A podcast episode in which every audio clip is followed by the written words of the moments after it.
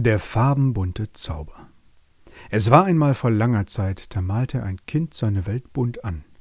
Die Welt hatte nämlich ein bisschen ihre Farben verloren, und auf allem lag wie ein Schleier ein trauriges Grau.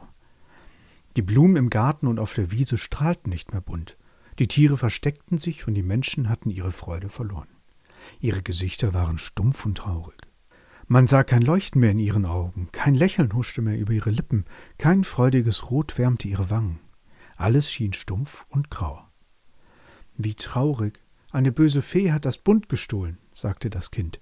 Ich werde es zurückzaubern.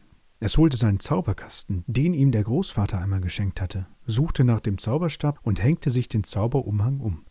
Dann ging es in den Garten. Abracadabra, dreimal rot, gelb, blau. Bunte Farben und kein Grau. Abracadabra, dreimal Zauberei, die graue Zeit sei nun vorbei. Abracadabra, abracabum. Laut und lauter rief es seinen Zauberspruch in den Tag hinaus, doch nichts rührte sich. Kein Windhauch war zu spüren, kein Vogel war zu hören, kein Bienensummen und Käferbrumm. Nichts. Es war, als hielte die Welt im Garten ein bisschen den Atem an.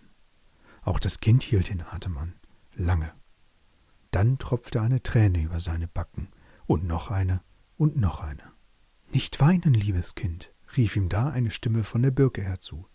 Es war die Traumfee, die in den Zweigen des Baumes verborgen ihr Mittagsschläfchen hielt.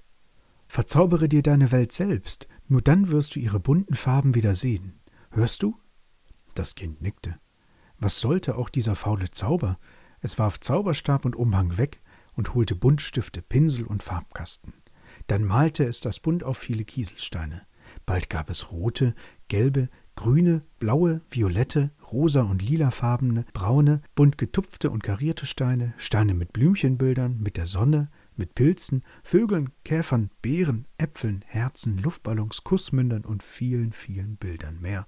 Und alle waren sie bunt, bunt, bunt. Viele, viele bunte Steine. Schön sahen die aus und wirklich sehr bunt. Stolz betrachtete das Kind sein Werk. Dann nahm es all die kunterbunten Steine, warf sie in die Luft und Abracadabra kehrte das Bunt in den Garten zurück. Auch die Gesichter der Menschen sahen wieder fröhlich aus. Das Kind lachte und wachte auf. Es staunte. Hatte es all das Bunt nur geträumt? Ich weiß, dass ihr euch jetzt auf jeden Fall das Bunt in der Welt mit den schönsten Farben erträumen werdet. Dafür müsst ihr aber die Äuglein schließen und euch ins Traumland begeben. Schlaf gut, liebe Homies.